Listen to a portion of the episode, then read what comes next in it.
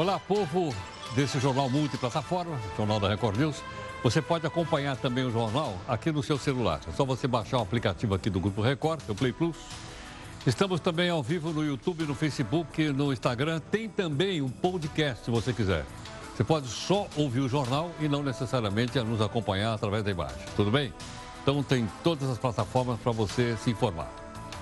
Bom, uh, vamos ver então o anti-herói aqui do jornal. Nosso anti-herói, ele está aqui, parece que é um carnaval que está acontecendo no Rio de Janeiro, fora de hora e tal, que ele chamou de carnalérgio. Vou explicar aqui o que significa isso. Bom, tem todo o meu apoio, diz aqui o Faísca, que é o anti-herói aqui do jornal da Record News.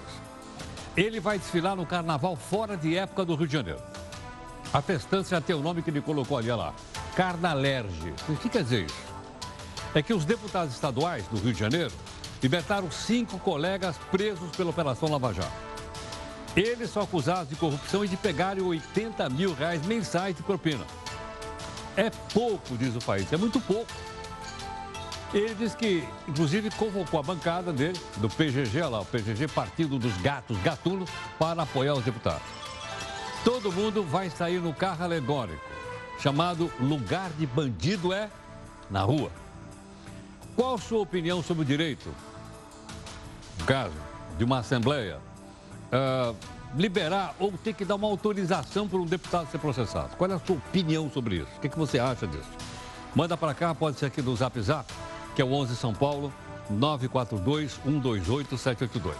Dá uma olhadinha aqui no portal do Grupo Record, que é o r7.com, destaque, logicamente, a gente vai ter um debate daqui a pouquinho. Previdência aprovada em segundo turno no Senado, né? Teve lá uma solenidade e tal, e está aí o pessoal aprovada agora no segundo turno. Vai depois para a sanção. Não sei quando ainda, mas depois vai para uma sanção do próprio Congresso Nacional. Veja também outras notícias importantes para você saber em que país nós vivemos? O ex-ministro Gedel pega 14 anos de xilindró. O Chile tem novos protestos e toque de recolher não é respeitado. A Bolsa de São Paulo volta a bater um recorde com a votação da reforma da Previdência. Finalmente, depois de longas, delongas e milongas, o Senado aprova a reforma da Previdência, que vira lei depois de promulgada pelo presidente do Congresso. Como é que isso vai impactar você aí? Nossos debatedores vão explicar. Petróleo continua avançando nas praias do Nordeste e agora chega a Morro de São Paulo, na Bahia. Olha aí a nossa imagem do dia. É este elefante um entre tantos outros que morreram de fome no Zimbábue. A seca não deixa alternativa. Quiz do Jornal da Record. Quem governa a terra Brasilis amanhã? Jair, Hamilton, Rodrigo, Davi ou Faísca?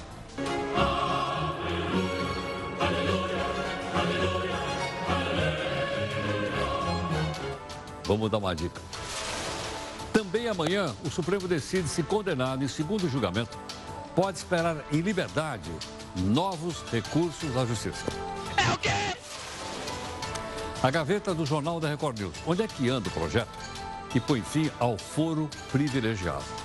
Por que, que ele não é votado na Câmara dos Deputados? Qual é a razão? Na sua opinião, o que, que impede suas excelências de votar o projeto que já foi aprovado no Senado? Mande sua opinião para cá através do meu Zap Zap, que é o 11 São Paulo. 942-128-782. vou repetir. 11 São Paulo, 942-128-782. A Assembleia do Rio de Janeiro abre as portas para libertar deputados estão presos suspeitos de corrupção.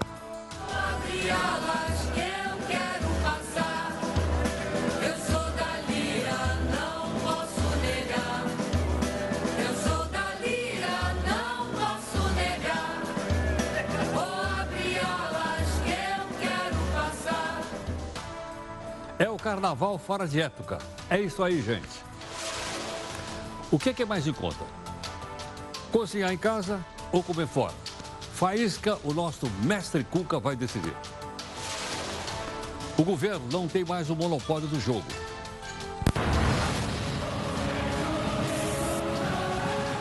Hoje, a raspadinha foi vendida para um grupo particular. Meu rico dinheiro. Desde quando só o governo pode ganhar dinheiro com jogos de azar? Você vai ver. Esse é o jornal multiplataforma. Através dela você pode acompanhar tudo o que acontece no país, no mundo, etc, etc, etc. Participar das lives e mais. Cobrar da gente busca de isenção e busca de interesse público.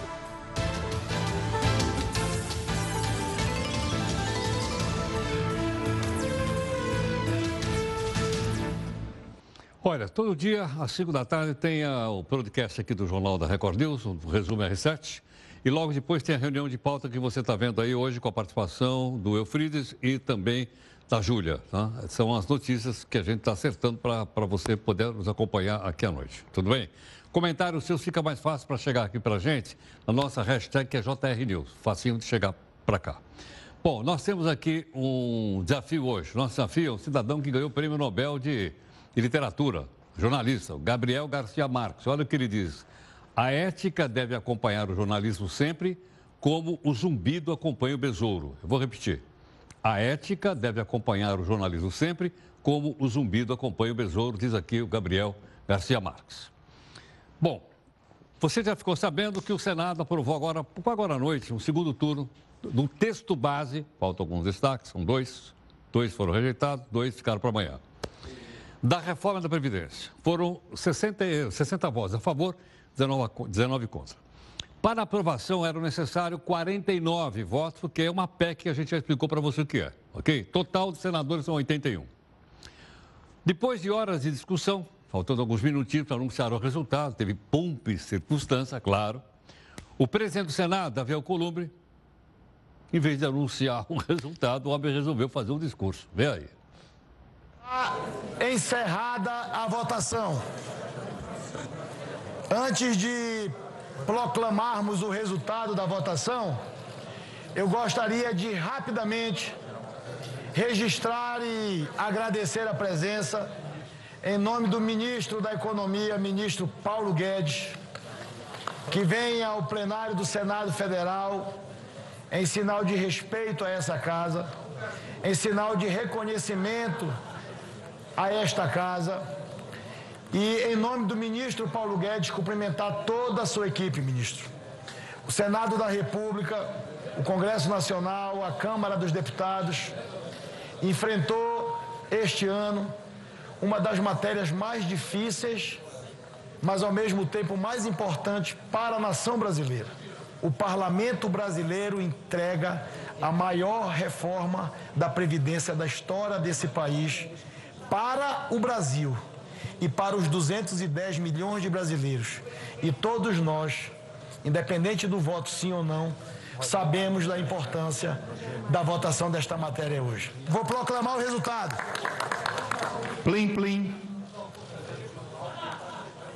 Votaram sim 60 senadores, votaram não 19 senadores. Está aprovado. Está aprovado o texto base, ressalvado os destaques. Bom, então estavam 80 senadores presentes, o presidente não votou como você viu, faltou um que eu não sei quem é. Mas aí está a relação. Bom, para a gente poder entender melhor né, o que significa essa reforma da Previdência para a sociedade brasileira, gentilmente nós conversamos, convidamos professor José Roberto Savoy, professor da Universidade de São Paulo. Professor, obrigado pela gentileza. Boa noite, obrigado. E também o advogado especializado em direito previdenciário, doutor André Luiz Marques. André, muito obrigado também pela gentileza, Prazer né? é meu. pela participação. André, você acha que vai ser difícil, vai haver dificuldades para as pessoas se adaptarem a esse novo texto aprovado aí da reforma da Previdência? Total. É, vai ter dificuldade para nós, especialistas, nos adaptarmos. Imagina para o leigo, não é? é para você ter uma ideia, foram criadas cinco regras de transição. Cinco. O cidadão saber qual vai ser a melhor para ele, ele vai ter que buscar especialistas. Nós já estamos desenvolvendo softwares para fazer cálculos, aí vou precisar da ajuda do professor economista, porque é muito complexo. Tá? É, acho que a, coisa seria muito mais simples se falasse assim, olha, daqui para frente vai ser assim os que estão entrando. E deixa quem está lá se aposentar com a regra atual. Entendeu? Porque eu entendo o seguinte, há necessidade de fazer uma reforma? Há. Por quê? A questão demográfica, a população está envelhecendo, aí isso 2050, 60, a maioria vai ser idoso e tal. Só que esse pessoal que está se aposentando agora, daqui 30 anos, já vão estar com o pé na cova. Então você não vai equilibrar um sistema previdenciário, que é um contrato a longo prazo, estamos falando de 80, 90, 100 anos, pegando esse pessoal que está aí com 30 anos no final. Você tem que equilibrar, é, para quem está entrando no sistema, aí sim falar assim, olha, daqui para frente você vai trabalhar 40 anos para trabalhar, pra, pra, vai se aposentar com 65. Não quem está hoje no sistema, porque eu acho que é uma injustiça. Professor Savoy, se mantiver do jeito que está, o sistema aguenta ou não? Bom, o sistema não aguenta. Uh, o sistema aumenta o seu déficit a cada ano cerca de 55 e poderia chegar a 60 bilhões de aumento do déficit. Então, é essa dificuldade que nós queremos reduzir. Nós não queremos que esse déficit cresça. Nós precisamos estancar o déficit, manter o, o, o sistema num equilíbrio relativo e, a partir daí, com o resultado das, dessa reforma, progressivamente ir adequando o, as contas. O que nós vemos é que, concordo é, com o colega, que algumas pessoas terão dificuldade sim. As calculadoras previdenciárias estão à disposição, DIESE, FEIS, os veículos de comunicação também. Esse já é um, um, uma boa alternativa para quem queira entender a sua natureza. Mas sim, nós vamos precisar que essa reforma seja feita como, como foi agora, e outras, outros ajustes venham a ocorrer no prazo de mais sete, oito anos para frente. André, você concorda? Olha, Heródoto, é, essa reforma foi feita com um viés economicista. É claro, é óbvio que é a questão macroeconômica, não é? Mas é, eu, tenho, eu trago um contraponto sobre essa questão também, embora não seja economista, aí com a devida vênia do, do professor, vou fazer a seguinte análise rápida. Estava é, até conversando com o professor, se, hoje o Brasil tem 6 eh, trilhões do PIB, não é? Que, que há quatro anos atrás não saiu disso, era praticamente a mesma coisa.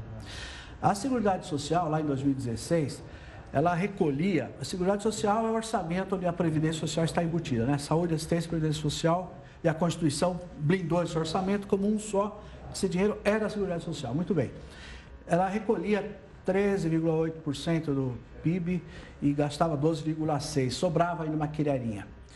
Então, se você pegar uh, de 6 trilhões, vamos falar em 10% para facilitar a conta, são 600 bilhões. Me corrija se estiver errado. 600 bilhões, 10% de 6 trilhões. Desses 600 bilhões, todos os governos sucessivamente retiravam 30% desse orçamento a, a título da DRU, desvinculação da Receita da União, e transferiam para outros ministérios. Ora, 30% de 600 milhões são 180 bilhões ao ano. Se você pegar 10 anos, nós estamos falando de 1 trilhão e 800 bilhões, que é o que o governo atual está falando em economizar para os próximos 10 anos. Sabe-se lá se vai fazê-lo. Então, acho que é uma grande injustiça com o segurado ou trabalhador jogar essa conta no colo dele, se houve desgoverno, não é? De, dos governos passados, todos em geral, não é? e agora querem o quê? Resolver o problema dele numa situação. Ah, há o déficit da Previdência. É claro, 13 milhões de desempregados que não estão contribuindo. Você pode falar que está, no mínimo, um bilhão ao mês deixa de entrar para a Receita com essa crise. Então, eu, eu acho que isso é uma injustiça com esses trabalhadores, Heródoto. Professor Savoy. Eu entendo que existem pontos aí uh, importantes na discussão do André, mas eu vejo da seguinte forma. Esse desgoverno, na verdade, foi um aumento enorme é, de gastos com servidores públicos, um aumento desproporcional de reajustes da Previdência, principalmente para aquelas pessoas que têm benefícios mais altos, né? notadamente servidores públicos, e isso Sim. foi causando todo um, um descontrole nas contas públicas. Mas não dá para você continuar é, usando recursos que poderiam estar sendo aplicados em educação, que poderiam estar indo para a saúde e até mesmo para a infraestrutura ou segurança, para continuar pagando os benefícios previdenciários da forma que eles estavam. Há 20 anos atrás, 1998, nós tivemos a condição de votar uma idade mínima. Se tivéssemos feito essa mudança lá, provavelmente hoje nós estaríamos numa condição bem melhor.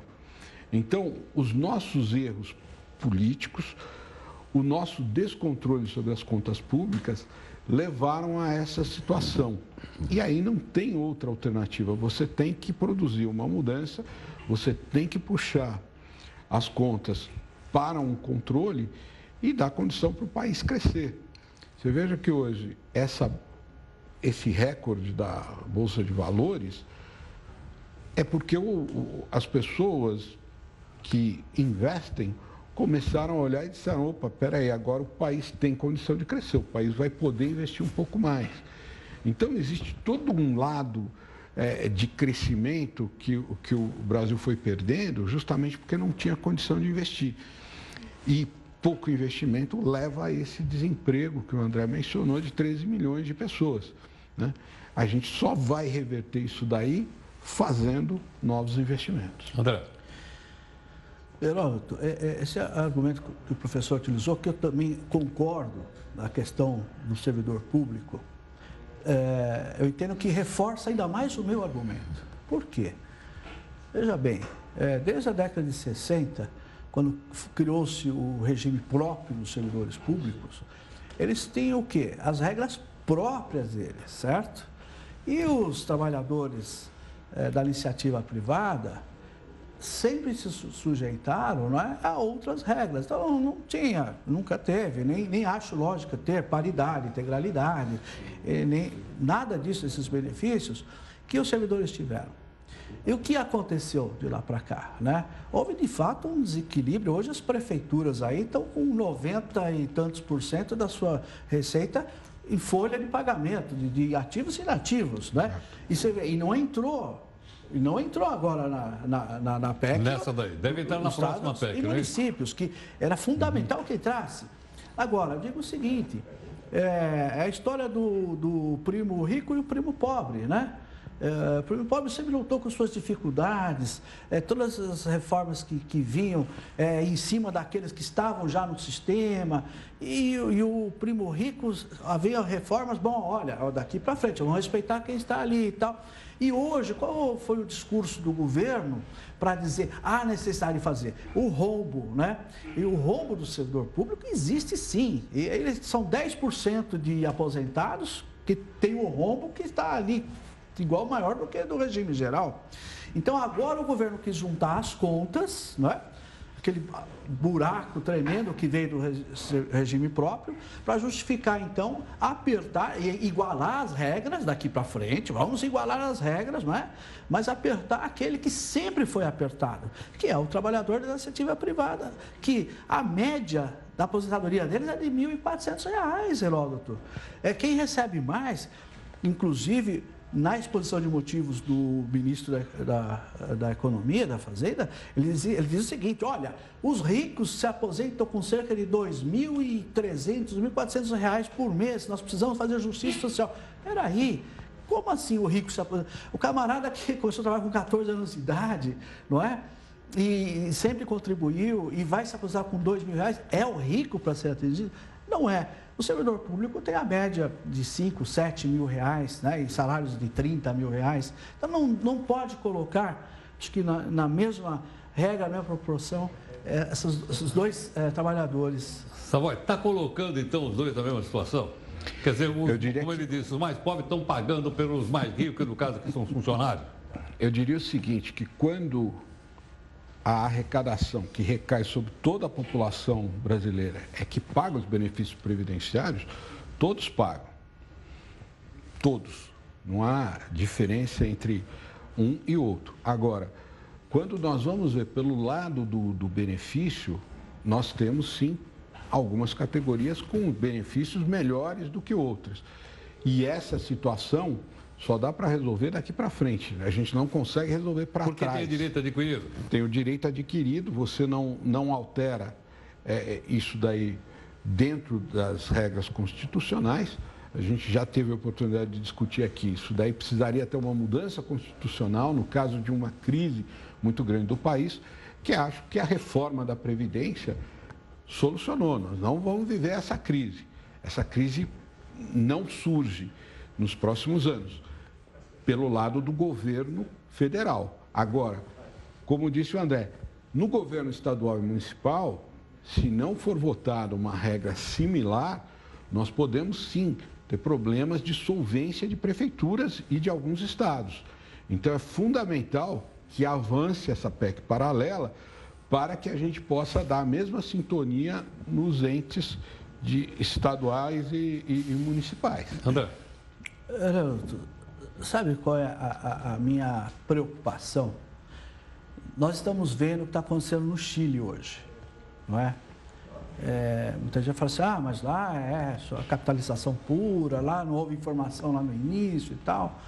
Mas o que está acontecendo lá é porque houve uma pressão social, um achatamento da renda dos trabalhadores que hoje está explodindo depois de 30 e tantos anos da reforma. Da reforma da Previdência lá. Lá, que, lá. que privatizou. Mas não é diferente da nossa? Totalmente. E eu vou chegar lá. É, qual que é o meu receio, Heroto? É o seguinte. Hoje está se justificando fazer isso porque ah, ou vai haver crescimento, ao rombo, etc. e tal. Mas olha o que está acontecendo com o salário de benefício dos trabalhadores. Vou, vou te dar aqui dois exemplos rapidamente, tá?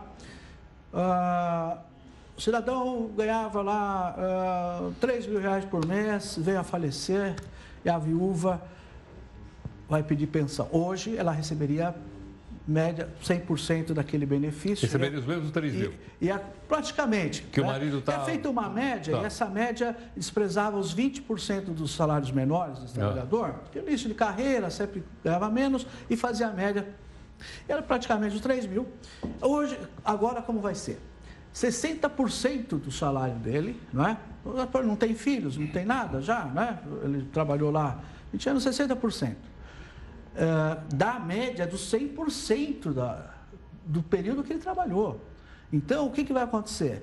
Se ele tinha lá uns 10 anos de salário mínimo no início de carreira, não vai ser os 60%, não vai ser, a média dele já não vai ser a média de 3, já vai cair ali para os 2 ele vai ter direito de 60% dos dois, que vai receber 1.100 por mês.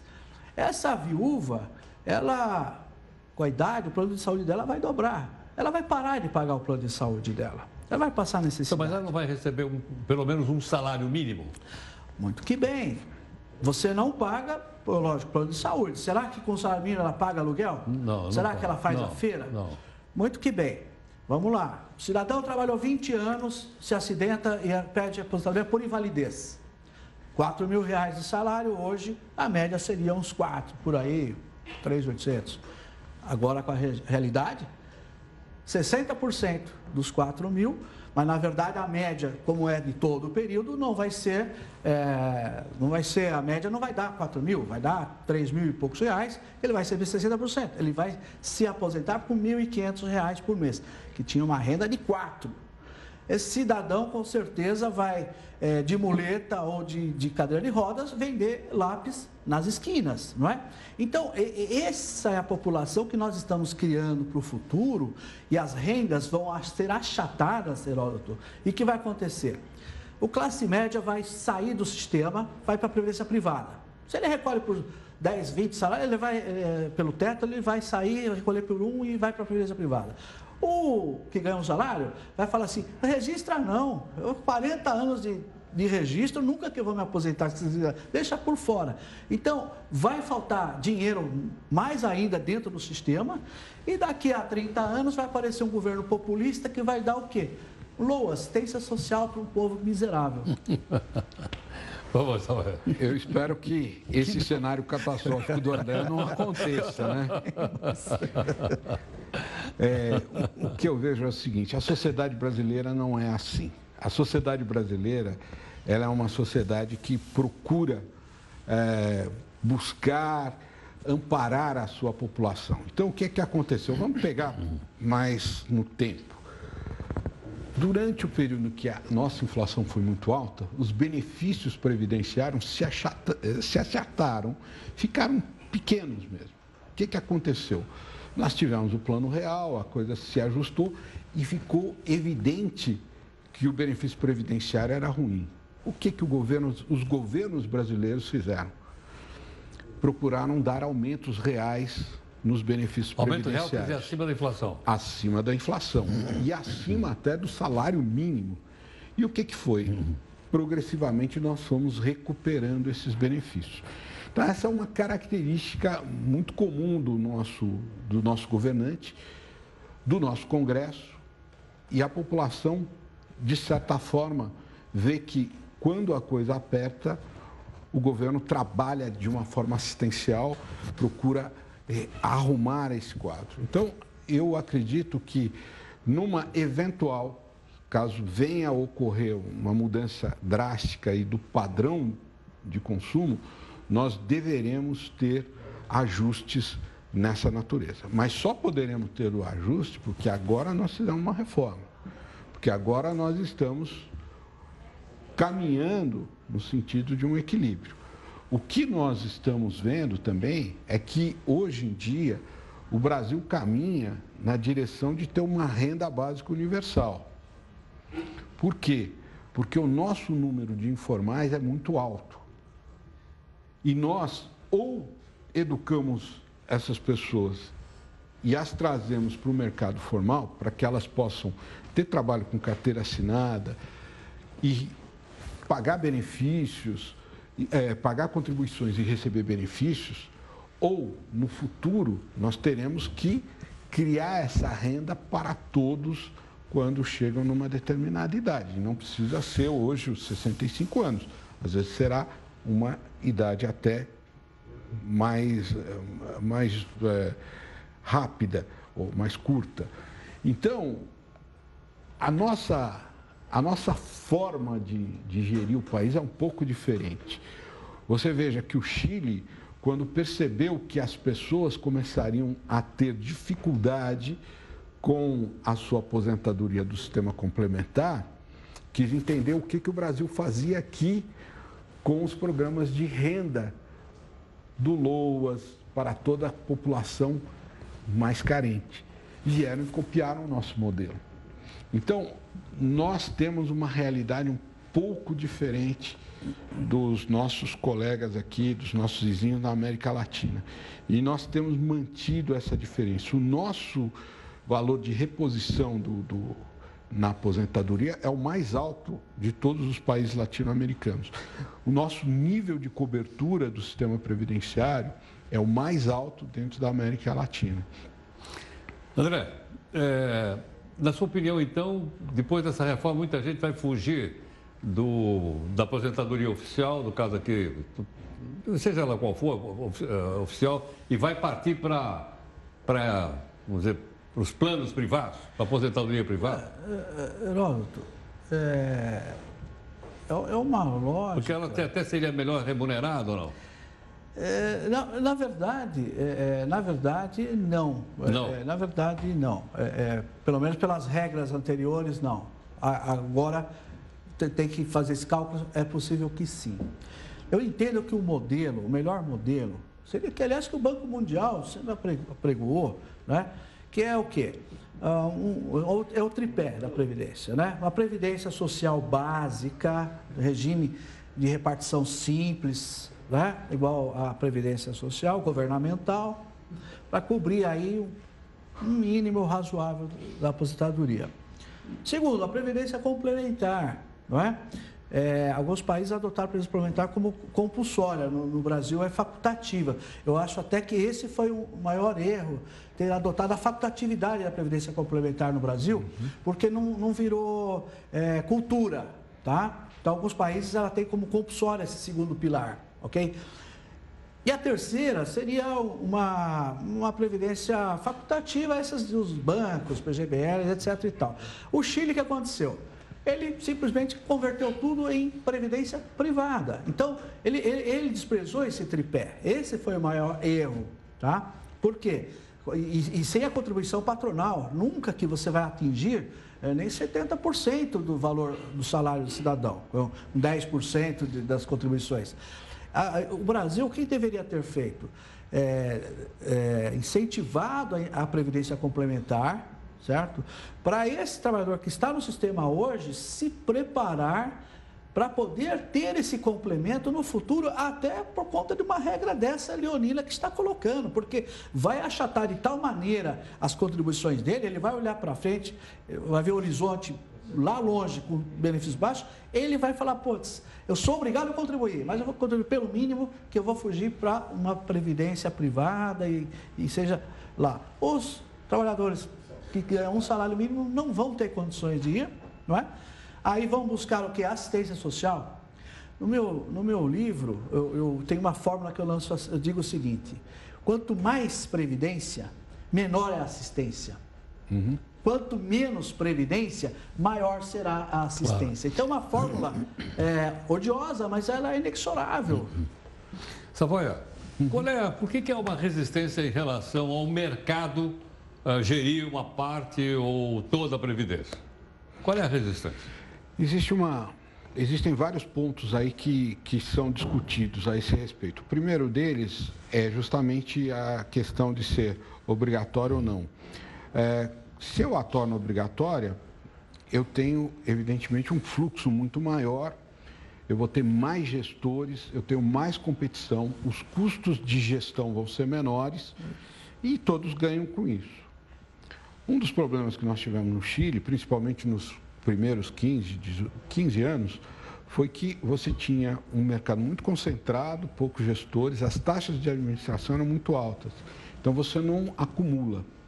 Outro ponto que, importante que o, que o André mencionou é o seguinte: se você tiver uma, um modelo de capitalização onde só o empregado contribui e o patrão não contribui com nada, esse modelo não para em pé. É como nós dissemos hoje: se eu tiver um modelo em que eu entro com 8 e, ao invés de um FGTS, o patrão entra com 8, nós temos 16% do salário sendo capitalizado. Sendo bem gerido isso daí, com certeza vai me dar lá no futuro, depois dos, do, de eu trabalhar até os 60 anos, 65 anos, vai me dar uma, uma renda é, satisfatória. Né? Então, é preciso que a gente tenha todas essas circunstâncias.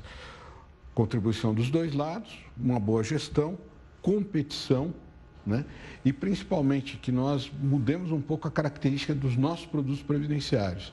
Hoje em dia, o produto previdenciário que nós temos, ele é igual um, um plano de renda fixa. A carteira é a mesma. Só que quando eu tenho um horizonte de investimento de 40 anos, eu posso ter outras opções, eu posso fazer, é, vamos dizer, investimentos que levem a um retorno mais alto. Então, a, a nossa população, ela desacredita um pouco do sistema financeiro, porque vê que o sistema financeiro cobra taxas muito altas, de um lado, nas suas operações, nos seus empréstimos, os nossos, uh, as nossas tarifas de serviço são muito altas, e ela teme que na Previdência vai acontecer a mesma coisa. Então, então você precisa fazer um, uma Previdência complementar que ela possa, sim, ser muito bem gerida. André, muito obrigado pela gentileza. Eu que agradeço. Savoia, obrigado, muito obrigado viu? pela gentileza. Muito grato, muito obrigado. Não por isso. Bom, gentilmente então conosco aqui os dois entrevistados que entendem profundamente de Previdência. Nós esperamos que, logicamente, essa troca de ideias, hoje o gancho foi a aprovação então no Senado, possa ter ficado mais claro para você. E você forme sua própria opinião a respeito. Tá ok ou não? Você, daqui para frente, é por sua conta. Olha, os dois deram argumentos aqui bastante claros, fácil, eu entendi, sou leigo no assunto, entendendo bem o que eles estão falando. Tenho certeza que você entendeu também e daqui para frente, então, você forma a sua própria opinião. Como o jornal está em multiplataforma, vamos então à nossa primeira live para você fazer comentários aqui e externar a sua opinião. Vamos lá. Como você sabe, o Supremo tem duas turmas.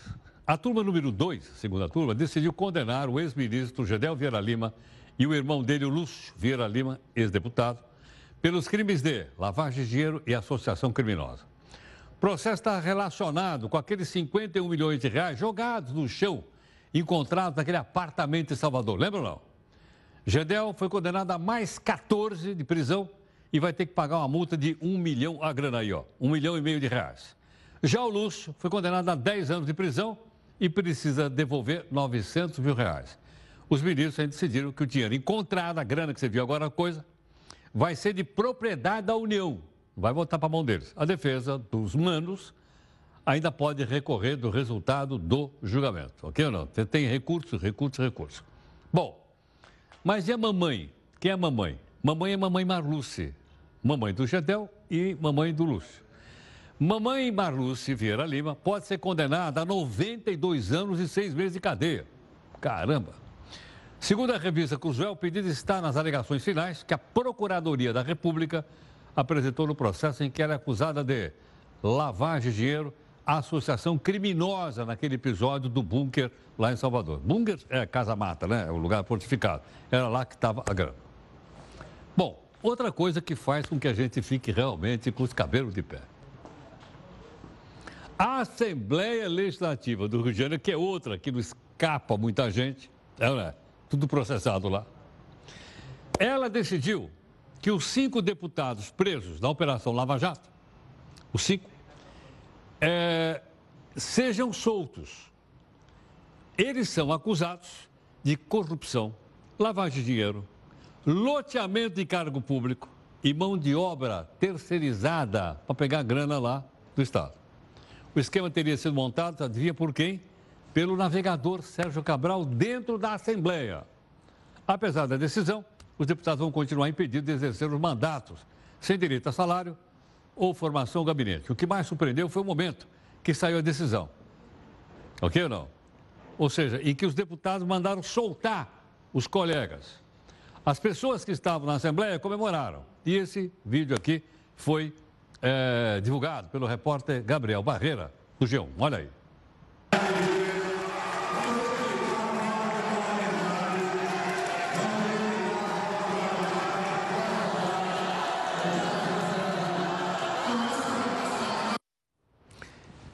Como é que você se sente?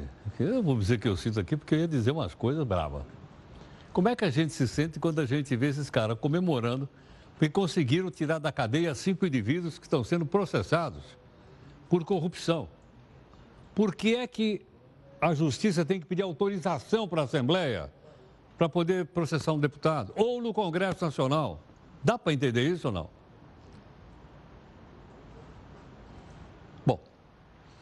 A Prefeitura de Cairu, que é uma cidadezinha que fica na praia do Morro de São Paulo, também foi atingida pelo petróleo. Lá, eles tiraram uma tonelada e meia de óleo. E aí, o pessoal trabalhando lá liberou acesso às praias. A prefeitura informou que as equipes realizaram uma limpeza completa. Dá uma olhadinha aí, vê se está. Tá, olha aí, ó. Mas ressaltou que o banho de mar não é recomendado. Ela disse ainda que conta com apoio de voluntários equipados e da empresa responsável pela limpeza pública da região. Eles vão continuar monitorando a praia para tentar manter a costa livre de, de óleo. Ok ou não? Aqui teve uma reunião de manhã hoje com o ministro da Marinha e o presidente em exercício, que é o presidente Mourão, e eles chegaram à conclusão seguinte: ninguém sabia o que aconteceu, a não ser quando o óleo chegou na praia. Estão atrás ainda de que navio é que passou pela costa brasileira e despejou esse petróleo no mar. Até agora, nós não sabemos. Bom, por falar em vazamento de petróleo, o grande campo de petróleo aqui da América Latina, ou, perdão, da América toda, é a Venezuela. Na Venezuela tem um lago chamado Maracaibo. E ele também está sofrendo com manchas de petróleo espalhadas pela água. Por lá, a contaminação também é visível por todos os lados. Quer dar uma olhadinha nas fotos que a gente selecionou aí, ó? Olha isso, aqui é o Lago Maracaibo. É constante, lá é vazamento de tubulação de petróleo. Ele, olha só, estão anos sem manutenção. Já são mais de 100 anos que o pessoal extrai petróleo debaixo desse lago aí chamado Maracaibo. Somente aquela região são produzidos cerca de 160 barris por dia. E ainda não se sabe qual é a quantidade de petróleo que vaza no lago. Isso não tem nada a ver com o Brasil, nada a ver. Isso é uma outra situação vivida por vazamento de petróleo do lago Maracaibo, na Venezuela. Mas o dano para o meio ambiente é o mesmo. A Caixa Econômica Federal, a gente falou aí, a gente vai falar de loteria, né? Teve mais uma loteria. E atenção aí, loteria é jogo de azar, hein? O pessoal não gosta que fale isso, mas é jogo de azar. Muito bem, o concurso foi da Mega Sena. Sabe quem ganhou? Ninguém. Acumulou. Ok ou não? Bom, vamos ver. Os, vamos, não adianta nem botar o número. Se ninguém ganhou, por que não vamos botar o número aqui? É para ninguém jogar no próximo jogo. Olha aí. Acumulou 21 milhões e meio de reais. Se você tivesse, eu, eu não, porque eu não joguei, 11, 15, 28, 36, 43, 55, ela, aí você estaria com aquela grana no bolso. Ou então passaria aqui numa lotérica que festa, que eu já falei para você, chama Adeus Patrão. Olha que nome bonito de lotérica. Fica aqui na, na estação do metrô. Adeus, patrão.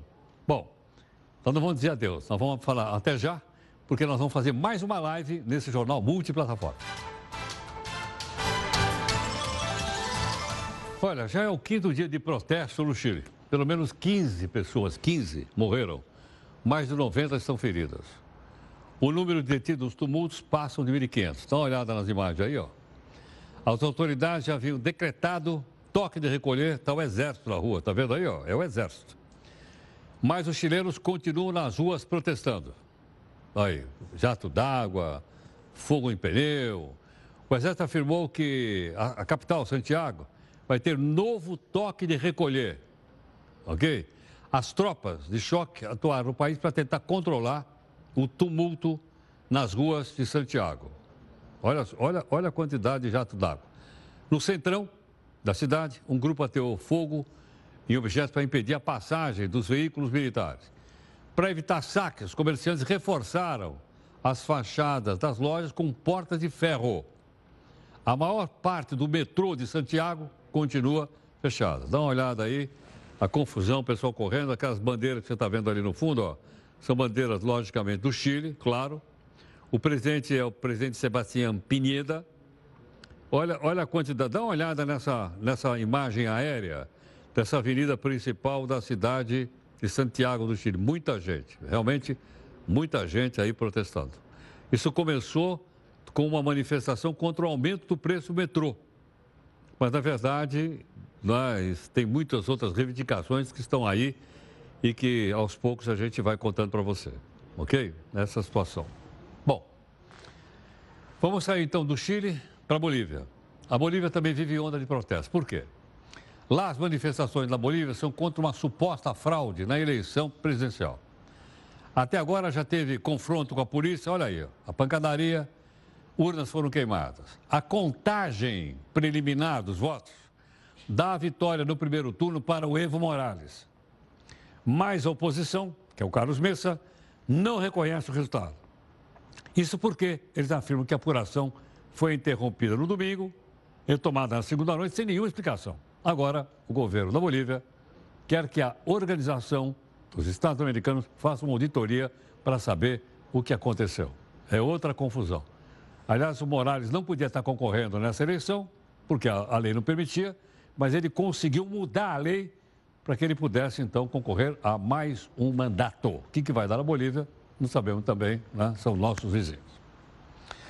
Olha, aos 45 minutos do segundo tempo da CPI do BNDES, a comissão aprovou a investigação de possíveis irregularidades nos contratos internacionais do BNDES, período 2003-2015. Portanto, é período Lula-Dilma. O texto base do deputado Altineu Cortes causou polêmica porque ele retirou do relatório o pedido de indiciamento dos dois ex-presidentes. Então, ele não conta o relatório. Nem Lula, nem Dilma. Tiraram.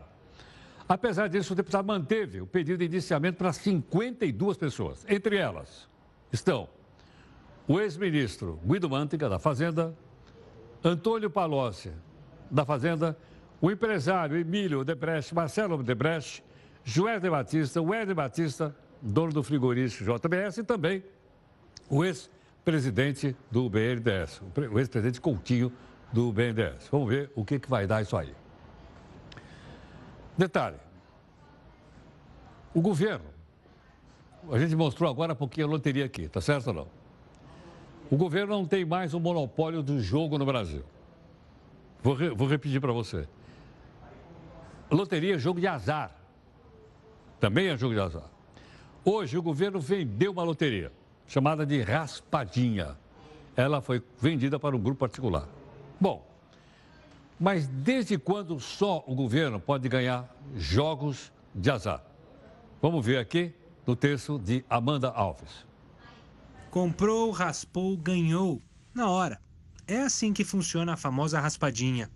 Esse tipo de aposta possibilita o sorteio e a premiação imediata. A primeira raspadinha foi produzida em 1974, produzida por uma empresa que desenvolve sistemas usados por loterias nos Estados Unidos.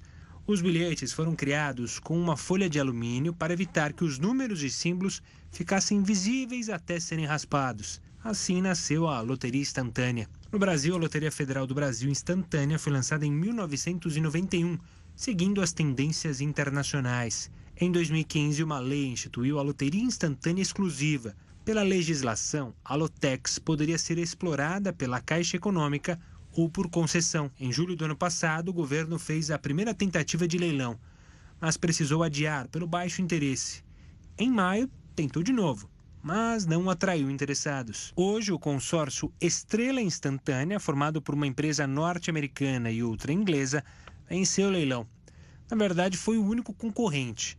A concessão da Lotex representa a quebra de um monopólio de 58 anos no segmento de loterias. A expectativa do governo é que a abertura de mercado gere empregos e ajude na retomada do crescimento econômico.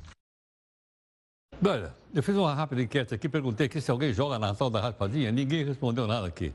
O pessoal que trabalha lá em cima também Luizão, ninguém disse que conhece a raspadinha. Bom, mas deve ser um bom negócio, né? Se não fosse um bom negócio, uma, duas firmas internacionais não iam comprar a tal da raspadinha. Sei. Bom, os deputados uh, continuam fazendo viagem para o exterior, logicamente, porque eles precisam conhecer o mundo, trazer novas ideias né, para o nosso país e são dedicados à, à nação, ok ou não? Vamos ver algumas viagens feitas pelos nossos representantes, os quais nós elegemos, como nós votamos nele. Teve uma missão oficial para tratar de políticas indígenas, e olha aí, ó. Aliás, esse aqui eu acho que eu já vi, eu já vi aqui alguma vez. Eu acho que nós já pusemos esse aqui. Eu estou fora, fora, salvo engano. Estou lembrando que tem aqui Christchurch, uma cidade que teve um atentado terrorista, que me lembro. Em todo caso, vamos ver quem é que foi lá. Para ir para lá é muito longe. Tem que ir de primeira classe, ou então de classe. Tá aí. Ah, tá. É outro deputado. Esse também foi para lá, para lá. O deputado Uldurico Júnior. Deputado Uldurico Júnior também foi lá ver os indígenas lá na região da Nova Zelândia. Tá? Se será que os indígenas da Nova Zelândia têm a ver com os indígenas brasileiros? Eu não sei. Mas a gente sabe da onde saiu a grama. Uma passagem dessa é cara. E já foi, mais de um foi, isso nós mostramos. Como nós estamos pagando imposto, eu estou dizendo para você que nós estamos chegando pertinho dos 2 trilhões. Olha só, 1,995. É capaz de amanhã, de amanhã, virar para 2 tri aqui, ó de grana que nós estamos colocando desde o dia 1 de janeiro. Estamos hoje no 22, é capaz de no 23 isso aqui virar para 2 trilhões. Olha, é dinheiro que não acaba mais. Não sei como é que eles conseguem gastar tanta grana. Não, é? O PIB, Produto Interno do Brasil, foi falado agora aqui no debate, é de 6 tri. O PIB brasileiro é de 6 tri. Nós estamos pagando 2 tri, vai passar de 2. 2 tri só de imposto. Ok? Então nós estamos pagando um terço do PIB de imposto. É mole ou não? Bom, vamos pensar um pouquinho juntos aqui na nossa terceira live para você opinar. Olha, vamos pensar um pouco no bolso da gente. No dia a dia, a gente é, pode parar para pensar o seguinte: o que, que é mais barato? Comer fora de casa, todo dia, ou cozinhar em casa? O Faísca, que também aqui é o nosso mestre Cuca, ainda não decidiu se ele vai comer fora de, de casa ou se vai ficar trabalhando em casa. Mas olha, tenho certeza que depois dele ver o texto do Filho Júnior, você e o Faísca podem decidir. Quando você come fora de casa, tem vontade de encher o prato com várias coisas. Ou então come pouco para não receber uma conta salgada depois de pesar o prato. Os brasileiros têm comido fora de casa mais do que nunca. Mas, embora seja ótimo se poupar de lavar louça, os custos com alimentação se acumulam. Para se ter uma ideia, os restaurantes inflacionam o custo de cada alimento em 300% em média. Mas quem come fora de casa, usando o famoso vale-refeição, sabe que é importante fazer escolhas certas e organizar muito bem os créditos do benefício. Isso para que ele dure durante todo o mês. É ou não é? Afinal, quase sempre comer fora de casa custa caro para quem trabalha. Tanto que todos os anos, uma pesquisa avalia os valores de uma refeição com prato principal, bebida, cafezinho e sobremesa por região brasileira. Olha só, Custa mais barato comer fora de casa na região Nordeste e mais caro na região Sudeste. Mesmo assim, são despesas que ultrapassam 30 reais por dia. Como é que é, Terezinha? Outra pesquisa, a de orçamentos familiares, divulgada pelo IBGE, mostra que as famílias brasileiras têm comido mais fora de casa e comprado mais alimentos prontos, em vez de cozinhar a própria refeição. A alimentação é a terceira despesa que mais pesa no orçamento familiar no país. Não é preciso abrir mão totalmente de comer fora, mas preparar sua própria comida em casa pode beneficiar sua conta bancária. Ou seja, cortar gastos com alimentação pode ser uma alternativa boa. Daí você acaba perguntando: como fazer isso?